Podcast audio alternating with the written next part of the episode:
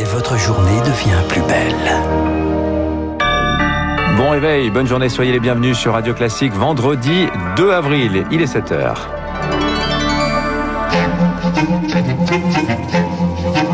6h30, 7h30, la matinale de Radio Classique avec Dimitri Pavlenko. À la une ce matin, le casse-tête des parents pour faire garder les enfants. Les assistantes maternelles pourront-elles continuer de les accueillir? Matignon doit trancher aujourd'hui après une soirée de cafouillage.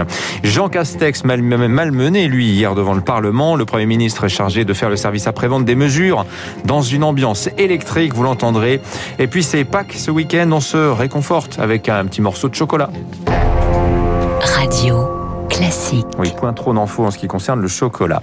Matignon, c'est à la une ce matin. Matignon, Lucille Bréau, rétropédale sur la question des assistantes maternelles. Les services du Premier ministre avaient indiqué dans un premier temps qu'elle ne pourrait plus accueillir d'enfants pendant trois semaines, en cohérence avec les crèches fermées pendant cette période. Si l'option est toujours sur la table, Matignon tranchera finalement aujourd'hui. Charles Bonner, qu'est-ce qu'il reste à déterminer? Eh bien, savoir euh, qui sont les publics prioritaires, car comme au premier confinement, le gouvernement veut autoriser l'accueil de certains enfants.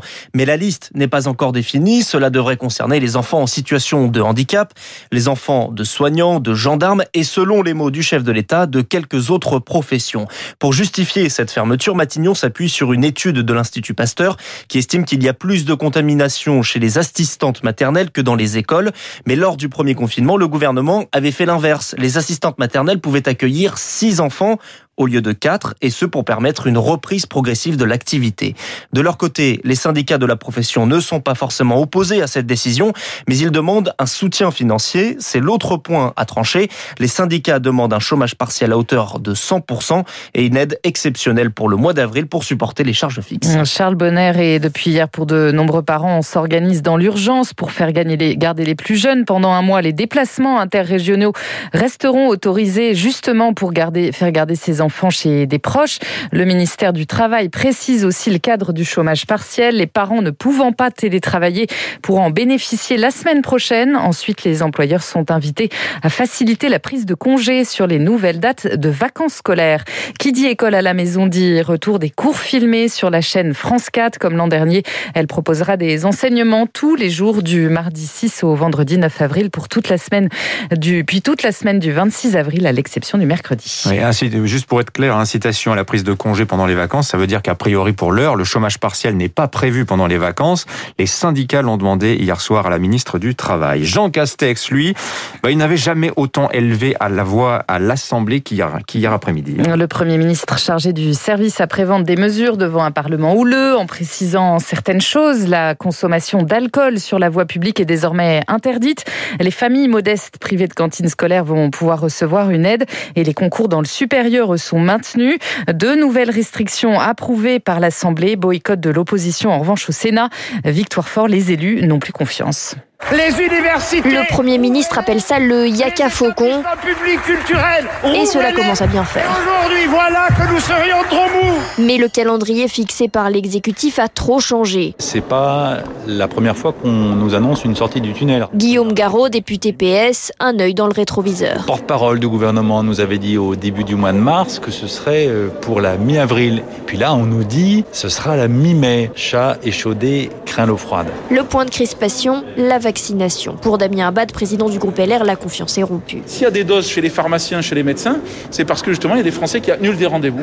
On peut acheter des licences de vaccins, on peut produire nous-mêmes des vaccins. On a compris que désormais, on allait vivre l'été en crise sanitaire, ce qui est un coup dur pour le moral des Français, aussi pour notre activité économique. Les Français paieront l'entêtement du président à ne pas avoir serré la vis à temps, disent les députés lassés.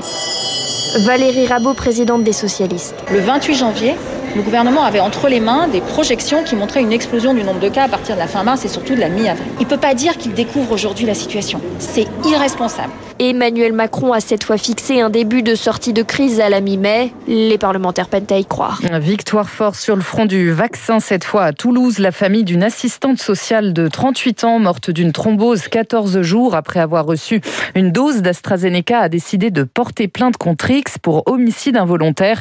Elle demande que toute la lumière lumière soit faite sur les causes du décès et le lien éventuel avec l'injection qui n'est toujours pas établi. En France, les commerces ferment. À New York, en revanche, les théâtres rouvrent. Avec une capacité limitée à 100 personnes, réouverture grâce à une campagne de vaccination massive. Théâtres et salles de concert étaient fermés là-bas depuis le 12 mars 2020. À Minneapolis, parole aux secouristes au procès de Derek Chauvin, ce policier blanc accusé d'avoir tué George Floyd. Le premier ambulancier arrivé pour lui porter secours a témoigné cette nuit. Son nom, Derek Smith. On l'écoute. Quand je suis arrivé, les policiers étaient toujours sur lui. J'ai cherché à prendre son pouls et je ne l'ai pas trouvé. Pour le dire plus clairement, j'ai pensé qu'il était mort. Quand je l'ai déposé à l'hôpital, il était toujours en arrêt cardiaque. Voilà Derek Smith, le premier ambulancier à avoir porté secours à George Floyd à Minneapolis. Retour en France en bref, les agriculteurs mobilisés ce matin en Ile-de-France. 11 points de blocage sont investis depuis 6 heures du matin par les producteurs et les éleveurs. Ils rejettent entre autres la nouvelle politique agricole commune, conséquence des routes franciliennes perturbées. Un adolescent grièvement blessé hier dans une rixe entre bandes à la sortie de son lycée.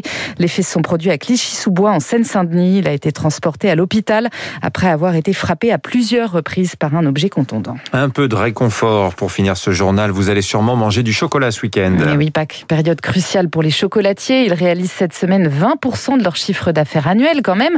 Depuis quelques jours, les boutiques ne désemplissent pas. Marc Tédé s'est rendu dans une chocolaterie parisienne. Ça se bouscule cette semaine à la mère de famille. Depuis lundi, près de 1000 clients franchissent chaque jour le seuil de cette institution parisienne qui a gardé son style ancien, rassurant pour certains clients comme Frédéric qui s'apprête à acheter un énorme œuf en chocolat. Pour Pâques, c'est un œuf, une cloche, une cocotte, euh, voilà. Les traditions, c'est les traditions, bien évidemment. Mais sur les présentoirs, toute une ménagerie s'est également invitée, chouette, caneton, voire escargot ou marmotte. Et malgré les apparences, cela n'est pas que pour les jeunes, se justifie Sonia, trentenaire, les bras chargés de chocolat destinés à... Des adultes, et pas des enfants pour une fois, parce qu'on pense plus souvent aux enfants qu'aux adultes, et là je crois qu'on a besoin de se remonter le moral avec des chocolats pour les adultes. Chaque année on innove et on s'adapte. Après un an de crise sanitaire, les clients se déplacent moins. Les patrons, Steve Dolphy et sa famille, ont donc créé la poule de luxe. Pour pouvoir euh, avoir un produit expédiable sur Internet, parce que notre site Internet a bien sûr avec le confinement pris beaucoup d'ampleur. Elle est tout en chocolat, plate mais néanmoins euh, bien dodue. Le bec et les ergots sont en pâte d'amande et les petites billes qui semblent être en or sont en fait en sucre. En France, 15 000 tonnes de chocolat sont vendues à Pâques chaque année. Et puis on a appris hier la, le décès de Patrick Juvet. Le corps de l'ancienne star du disco a été retrouvé dans un appartement de Barcelone. On ne connaît pas les causes de sa mort. Il avait 70 ans. Patrick Juvet, interprète inoubliable en 1977 de ce titre. Vous le connaissez certainement.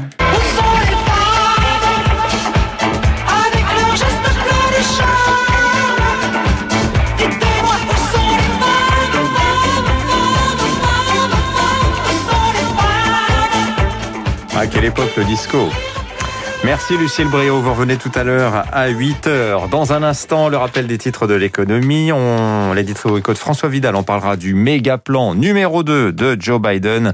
Qu'est-ce que politiquement ça va changer Et puis notre invité ce matin, euh, Yann Gaël Amgar, le directeur général de la Caisse nationale des